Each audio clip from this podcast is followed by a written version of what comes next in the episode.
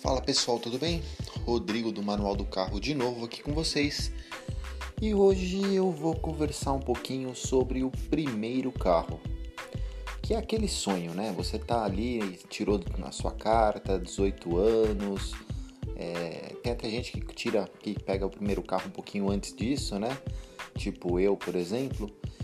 Mas o primeiro carro ele é sempre aquele momento onde você quer realizar ali todos os seus desejos automotivos, né? Porque você sai daquele mundo dos sonhos onde você só via o que os outros tinham, é, via só os carros na revista ou agora na internet, né?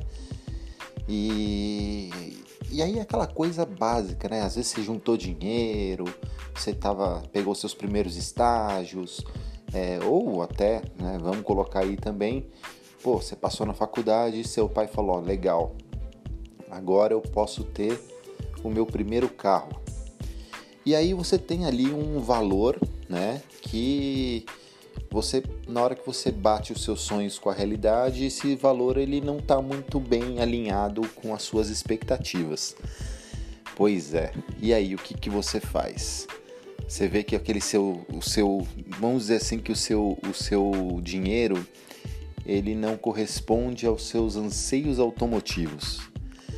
E aí você começa a querer partir para algumas alternativas meio diferentes, né? Ao invés de pegar um carro 1.0 básico, sem ar, sem direção, sem vidro, sem trava, sem nada, você vai, você começa a olhar para o classificado, você começa a descer ali os anos do classificado e começa a encontrar umas opções interessantes, né? Com motor mais potente, com mais equipamentos, até com visual mais, mais interessante, né? E você começa a cair ali naquele conto mágico dos carros que um dia foram de luxo ou até que foram carros médios, mas que são muito mais equipados, né? Você tem ali um carro com ar, direção, um motor mais potente, um visual mais agressivo. E aí você começa a entrar naquele grande dilema. E aí, o que que eu compro? Ou então você ainda parte para um outro caminho ainda um pouquinho mais complexo. Você quer comprar o primeiro carro ser um carro antigo. Então, meu amigo, eu vou contar para vocês algumas coisinhas, tá? É, eu, por exemplo, eu comecei a minha vida automotiva com um carro antigo. Comecei minha vida automotiva com um Fusca, que eu acho que é, não sei se hoje, acho que hoje, hoje é mais difícil, mas na década de 90, 90% do, das pessoas que começavam a dirigir, dirigiram um Fusca pelo menos uma vez na vida, se não começaram aí a sua vida automotiva dentro de um Fusca. E por que que um Fusca, né? Uh, década de 90, Fusca era barato. Era uma coisa que, que custava pouco, tinha peça em abundância e não tinha ainda essa áurea de carro antigo. Era um carro barato, era um carro que você comprava barato, era um carro que em toda esquina você encontrava peça e que todo mecânico sabia mexer. Só que eu vou contar para vocês um segredinho, isso mudou. Hoje, se encontrar mecânico que mexe em Fusca não é mais tão simples como era antes. Até porque muitos mecânicos já nasceram aí na época dos carros com injeção. Então não é mais todo mecânico que mexe com carburador, não é mais todo mecânico que mexe com motor a ar.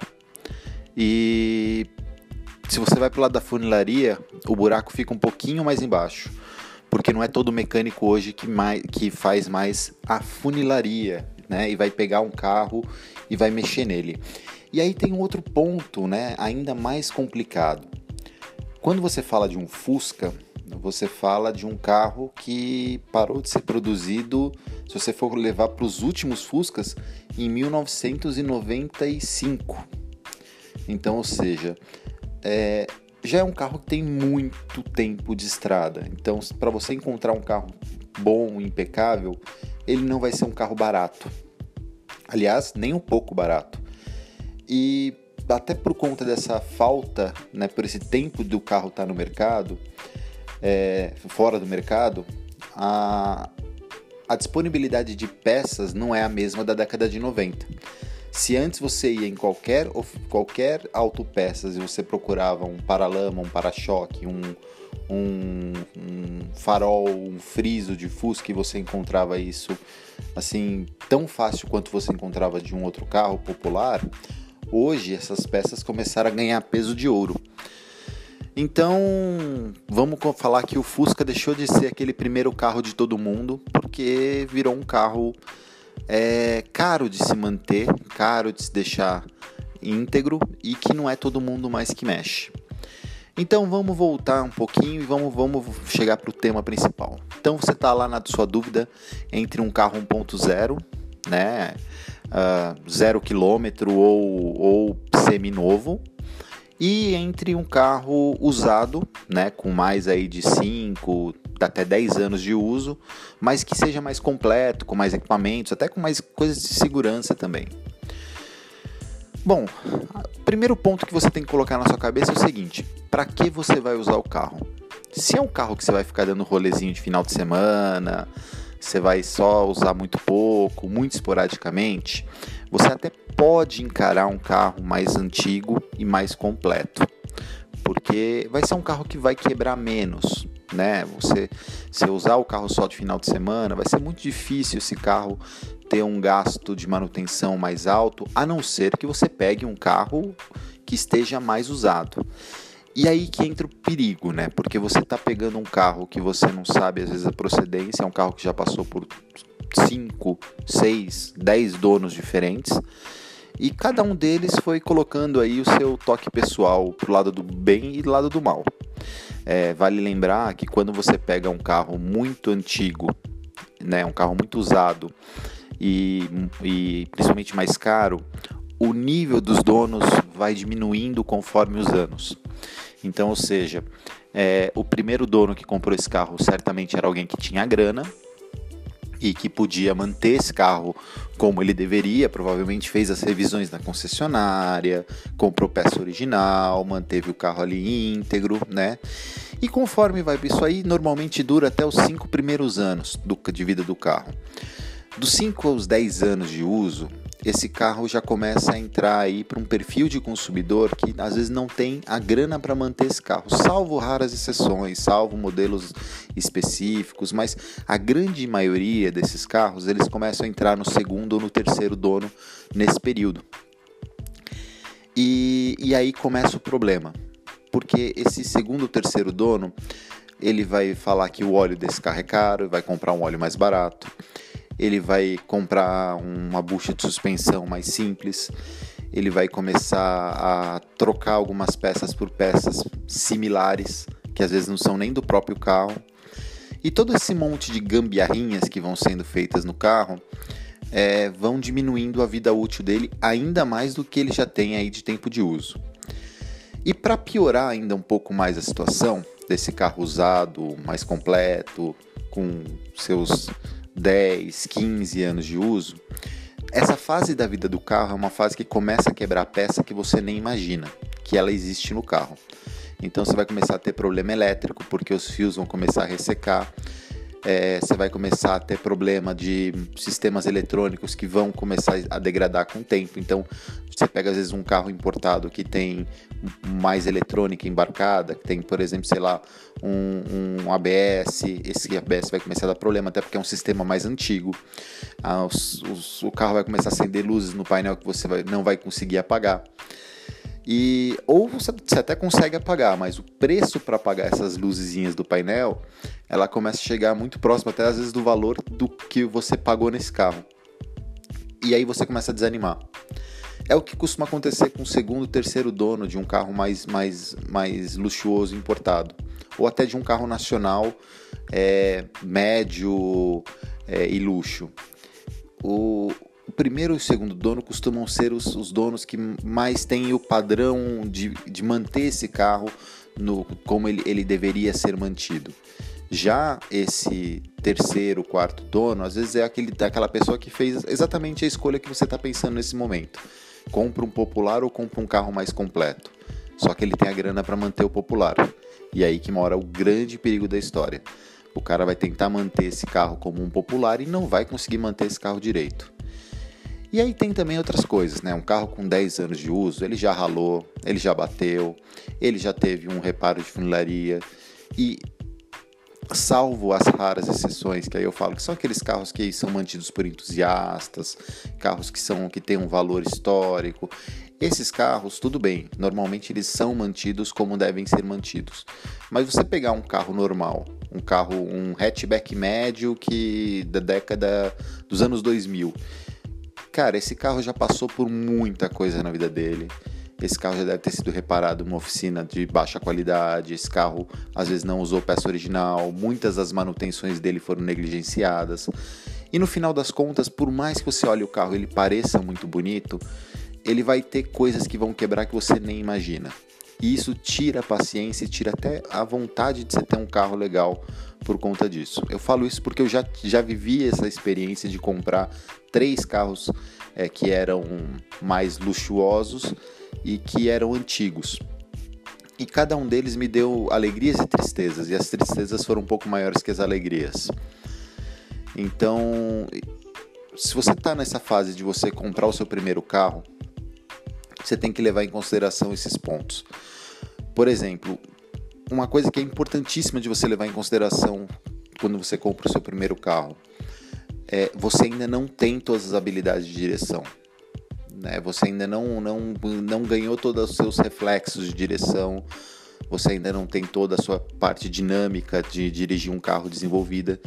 Então, não se assuste, você vai bater o seu carro, você vai ralar o seu carro, você vai quebrar um farol do seu carro. E se você está falando de um carro, às vezes, que é importado, ou de um carro que já está fora de linha por um bom tempo, as peças desse carro tendem a subir muito de preço. A não ser que seja um carro que foi produzido em muito larga escala e que, e que tem muita peça aí. Mas aí você tem que começar a garimpar peças, você vai ter que começar a correr atrás. E venhamos e convenhamos, quando você está no seu começo da sua vida automotiva, a não ser que você seja um louco entusiasta que fica dentro, dentro dos fóruns que nem eu fico, que você vai atrás de peça, vai procurar um mecânico especialista.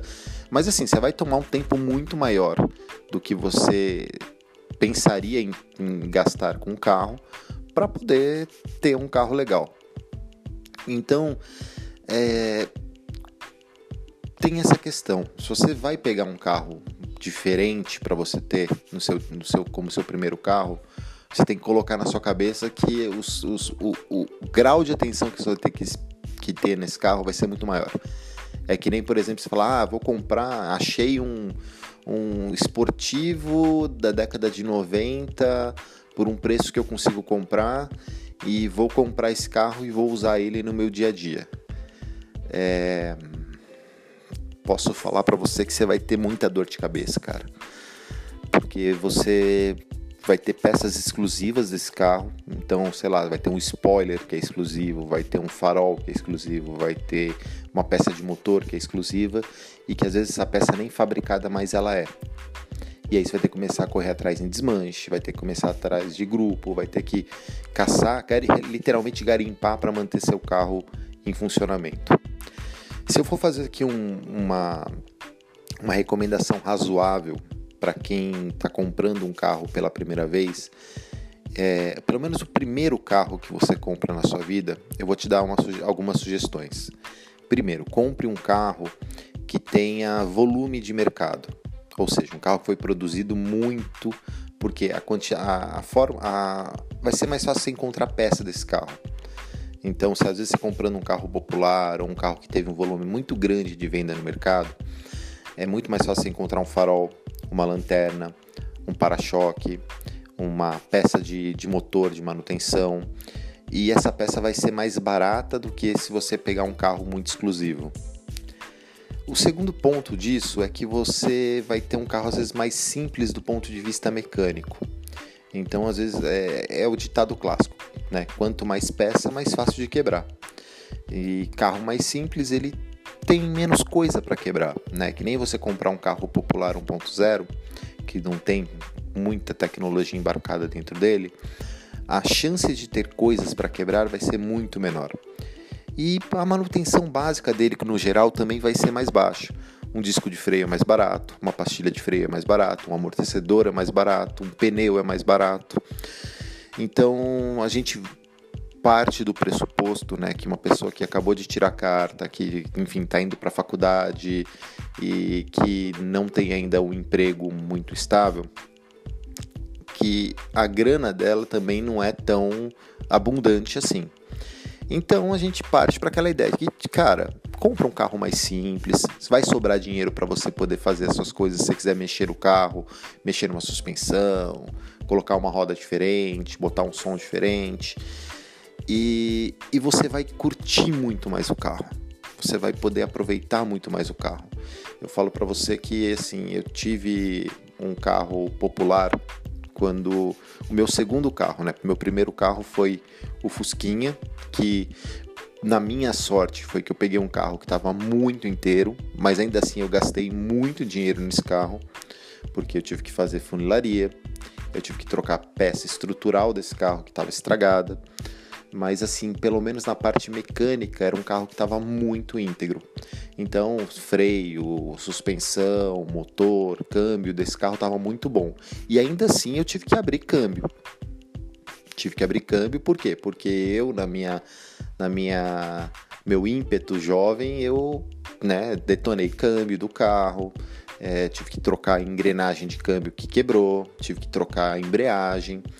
É, mas foi um carro que foi relativamente fácil de eu manter porque era um carro que estava muito bom, né? Mas ainda assim gastei muito dinheiro nesse carro, bati esse carro, tive que mandar arrumar, né? Não vou falar para você que nunca bati carro. Quando eu, no meu primeiro carro eu bati.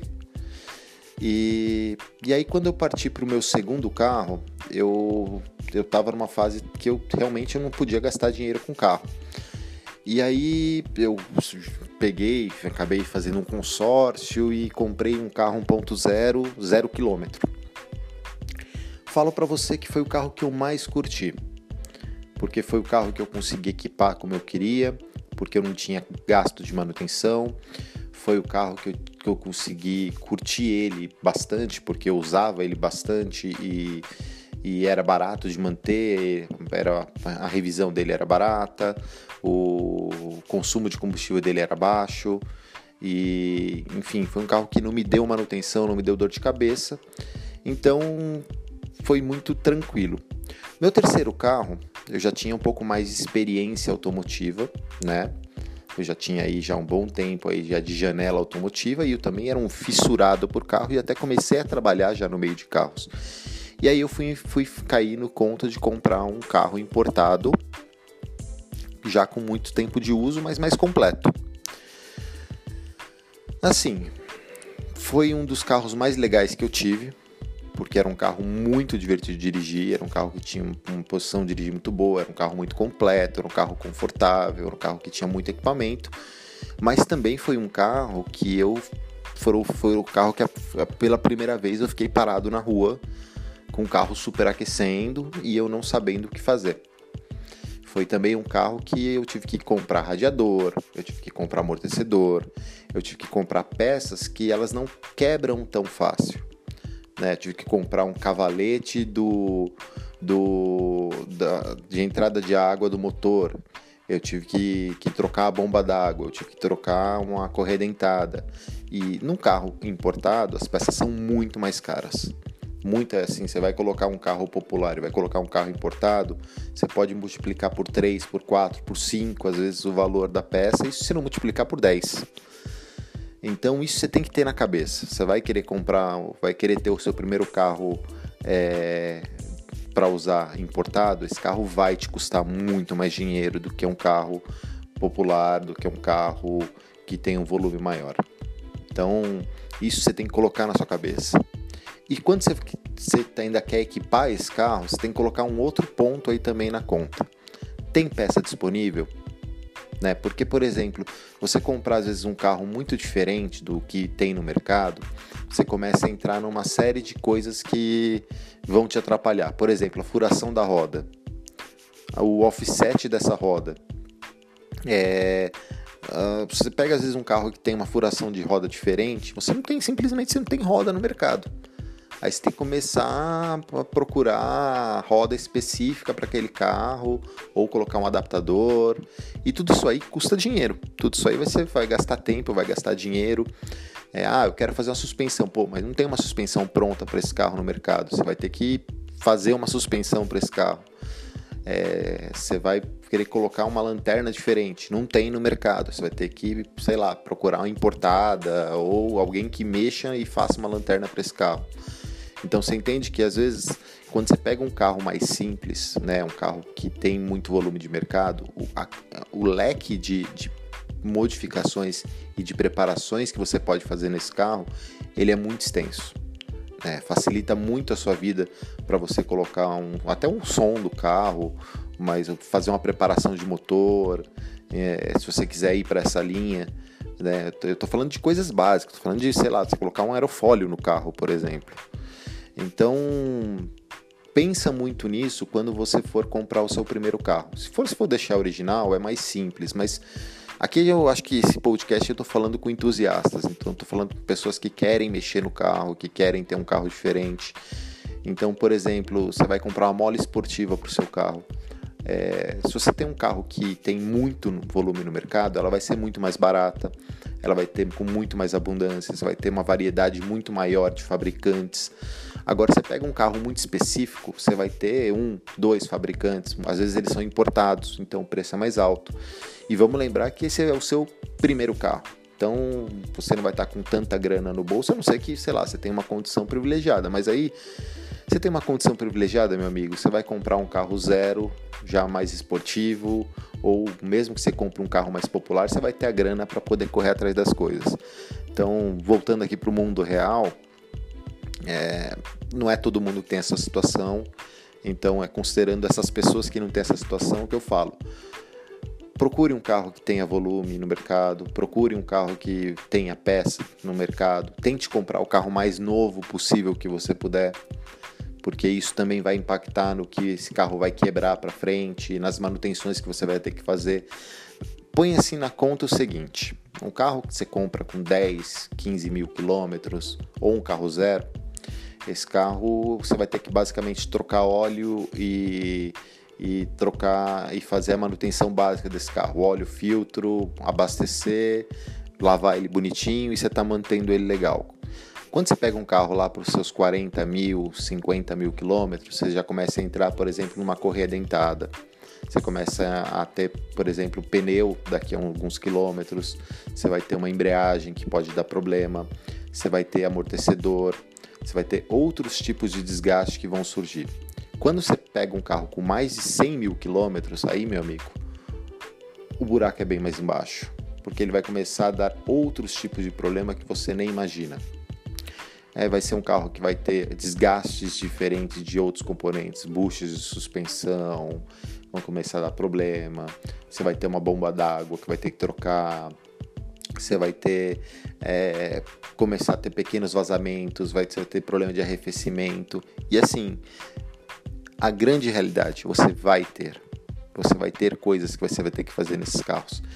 E se você pega um carro mais antigo, isso vai se multiplicando muito mais. Você pega um carro importado, você vai multiplicar o custo. E, tem um outro lado também de toda essa história que é assim, né? Lembra que eu falei daquela questão do, da habilidade de dirigir? Quando você pega um carro mais, mais simples e um carro com menos potência, a sua margem de erro ela se torna muito maior, porque esse carro ele acelera de uma forma mais lenta, né? Ele, ele, ele é um carro que a, os limites dinâmicos dele são bem menores. Então, a sua curva de aprendizado na direção também ela vai, vai seguir na mesma linha. É muito mais legal você começar a descobrir os seus limites com um carro mais fraco porque esses limites eles estão muito próximos do que o carro oferece. Então você vai, vai aprimorar a sua técnica de direção, a sua técnica de pilotagem, a sua, a sua confiança de dirigir, porque o seu carro também está chegando no limite dinâmico muito próximo do que você também tem de, de competência dinâmica. E aí daí você vai aprimorando. Você começa dirigindo às vezes um carro 1.0, você vai até o limite de dinâmica desse carro, aí você compra um carro 1.6, aí depois você compra um carro mais potente, aí você compra um carro turbo. É... Quando você começa logo com um carro já muito forte, sei lá, você compra, você pega, por exemplo, um carro é, turbo original com 150, 180 cavalos. É, primeiro que assim, você vai estar comprando provavelmente um carro às vezes mais usado, então o, o, teu, o teu nível de preocupação com a manutenção desse carro tem que ser infinitamente maior, porque aí você está colocando a sua segurança em risco. Então, por exemplo, freios tem que estar muito em ordem, pneus tem que estar absolutamente em ordem, é, parte mecânica do carro tem que estar muito revisada, porque você vai estar falando de um carro que vai ter muito mais componentes mecânicos para serem vistos então, é, para um carro desse dar problema é muito mais fácil. E aí tem o lado dinâmico da história. Você vai dirigir um carro com muito mais potência. E aí você tem que ter muito mais responsabilidade e muito mais técnica para você dirigir esse tipo de carro. Porque se você pega um carro, um carro mais fraco, é, é mais fácil de você dirigir. Você pega um carro com mais potência, o teu, o teu nível de atenção, o teu nível de controle dinâmico, a tua, o teu reflexo tem que ser muito maior. Então, às vezes aí é que acontece até aqueles problemas, você vê molecada, às vezes, né, um pessoal mais novo, que se arrebenta aí com um carro com mais potência. Porque porque é natural. Você dirigir é uma prática, dirigir é um, é um, é um, é um hábito que você vai adquirindo e aprimorando ao longo do tempo. Então, se você começa com uma régua muito alta, o risco de você se acidentar, o risco de você, enfim, perder o controle do seu carro, porque você tem um carro muito mais potente que a sua habilidade, é muito grande. Então, eu falo assim que o, prim o primeiro carro ideal, sinceramente, é um carro 1.0 porque é onde você vai ter um custo de manutenção mais baixo, é onde você vai ter é, um, um, uma curva de aprendizado muito mais é, progressiva, né? Você vai aprender os limites dinâmicos daquele carro com muito mais facilidade do que você aprenderia num carro mais potente. É, as peças de manutenção desse carro são muito mais baratas. E se você bate, se você quebra, se você danifica esse carro, a manutenção dele é muito mais barata. E até mesmo a manutenção regular desse carro. Puta, parece um balde de água, fria, alguém né, entusiasta falando, pô, compra o primeiro carro, um carro ponto zero. Mas vai por mim. É, vai ser muito mais é, saudável a sua curva de aprendizado no universo automotivo do que se você pegar e já sair pulando direto para um carro muito potente, para um carro muito esportivo, para um carro muito é, com muita tecnologia embarcada, com muita coisa dentro dele. Porque primeiro que esse carro vai ser mais caro de se manter. Primeiro que segundo que esse carro vai, vai te ter um custo de dia a dia muito mais alto, de combustível, de seguro, de manutenção, é, de revisão é um carro bem mais caro. Você vai comprar um pneu de um carro mais, mais caro, ele é mais caro. Né? Vamos lá, você vai comprar às vezes um pneu de um carro que tem aro 17, você vai gastar aí seus 400 pau no pneu. Você vai comprar um pneu de um popular, é 120, 150, 200 reais. Então isso faz diferença, acredite em mim, faz muita diferença no seu orçamento, é, a não ser que você use muito pouco esse carro. Mas você, vamos imaginar que que você com seus 18 e 20 anos, cara, você vai usar bastante. Vai por mim, você vai usar bastante. Você vai querer sair com o carro, você vai querer usar o carro de final de semana, você vai querer é, viajar com esse carro, você vai querer usar o carro para ir para uma faculdade às vezes. Então, você ter um carro que ele seja bom, bonito e barato é muito importante. Às vezes você tem um carro caro, um carro mais antigo, um carro mais excêntrico, é, acaba sendo mais difícil. Bom, eu falei aqui então do carro 1.0, eu falei do carro importado mais antigo, e aí tem aquele terceiro entusiasta que ele quer comprar logo um carro antigo para começar a sua epopeia automotiva, né? Então ele quer comprar, e hoje carro antigo, cara, eu tô falando às vezes de carro década de 80 para baixo. Né? Para mim, carro antigo hoje já é década de 80 para baixo. E aí eu vou falar para vocês uma coisa. Sinceramente, não é carro para primeiro, primeiro uso. Você comprar um carro, um carro antigo, ainda mais se for usar no dia a dia, esses carros eles já estão com um nível de desgaste muito mais alto. Esses carros eles têm um, um, um, uma complexidade de manutenção que é, requer que você conheça de carro, requer que você entenda como é que funciona o carburador, porque esse carro vai precisar que você, em algum momento, você mesmo interfira nele, é, que você saiba como funciona um, um, o carburador, como é que funciona o motor, como é que funciona um câmbio, como é que funciona uma suspensão, porque em algum momento você vai ter que fazer alguma gambiarra para fazer esse carro funcionar. É... Segundo ponto que são carros menos seguros. É, essa é a realidade. Um carro dos anos 80 para baixo é um carro que tem uma rigidez torsional menor, é um carro que tem um nível de segurança menor, é um carro que num acidente ele vai te proteger menos. Então é um carro que tem que ser usado para alguém que tenha consciência do quanto esse carro tem as suas limitações. É um carro que dinamicamente vai ser inferior. É... Então assim, é um carro que pode te matar no acidente, sendo falando aí o português claro. Então, se você está querendo comprar às vezes um carro muito mais antigo, você tem que ter em mente que você tem que entender o que, que é o carro muito bem antes de você ter. Né? Essa é a realidade. É, acho que é importante você ter na cabeça que um carro mais antigo ele, ele, ele tem um uso que tem que ser feito com mais cuidado, né? Assim, é, as peças dele não são tão fáceis de encontrar. E se você vai para um carro mais antigo ainda, para um carro da década de 70, para um carro da década de 60, e aí eu tô vamos, vamos falar aí que você vai ter ou se você ir para um carro às vezes muito muito mais exótico, como por exemplo um carro V8, um carro de seis cilindros, é, ou você vai para um carro antigo, por exemplo, um 147, um, um Fusca, um, um Chevette.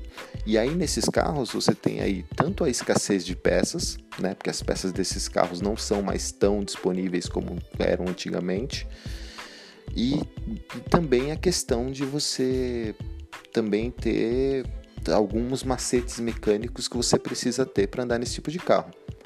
Uh, você vai pegar. Eu estou falando desses carros porque, como são carros mais antigos, eu acho que não tem problema para mim nenhum de citar nomes nesses casos. Você pega, por exemplo, um 147, você vai ter que saber manejar o câmbio dele, por exemplo.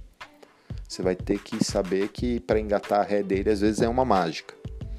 Você vai pegar um Fusca, você vai ter que saber que a dinâmica desse carro é completamente diferente de um carro normal, que também o câmbio dele também tem os seus segredos, né? Porque uh,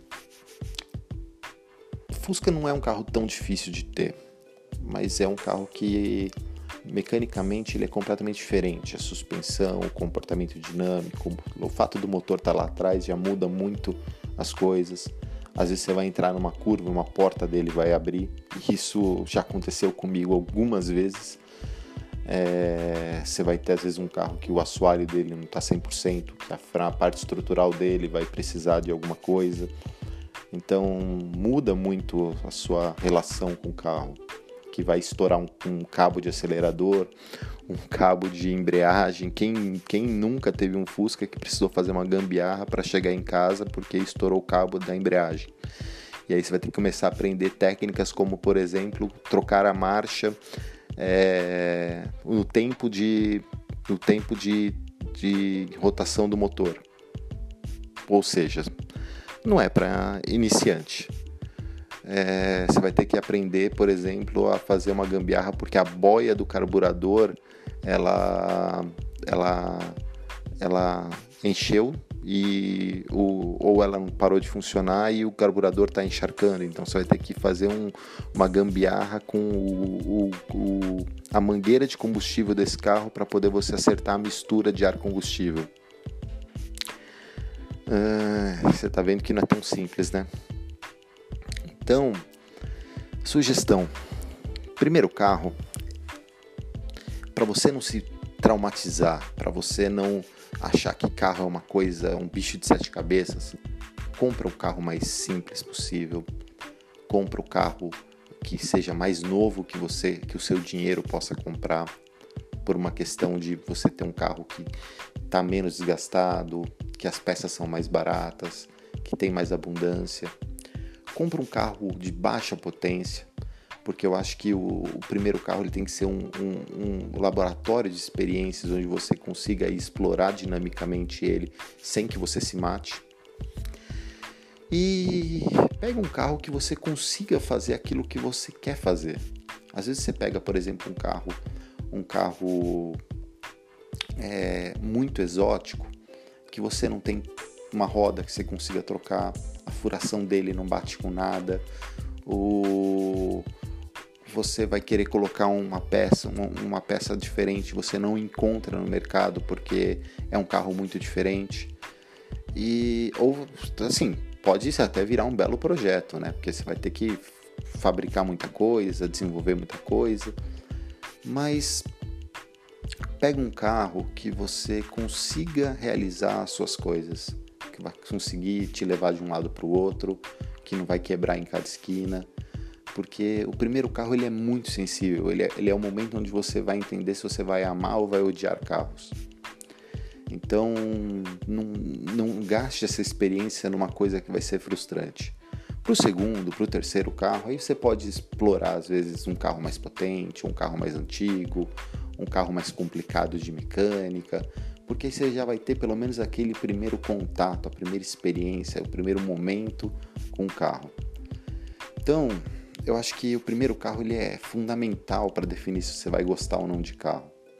Agora, se você já teve experiência com carro, se você já desde pequeno já mexeu com carro com seu pai, é, se você já tem um universo de entusiastas ao seu redor, que você já vive nesse meio já há um bom tempo, aí você pode estender um pouco mais essa régua, procurar algumas coisas diferentes, procurar uma coisa que, que vai fazer aí a sua o seu coração entusiasta bater um pouco mais.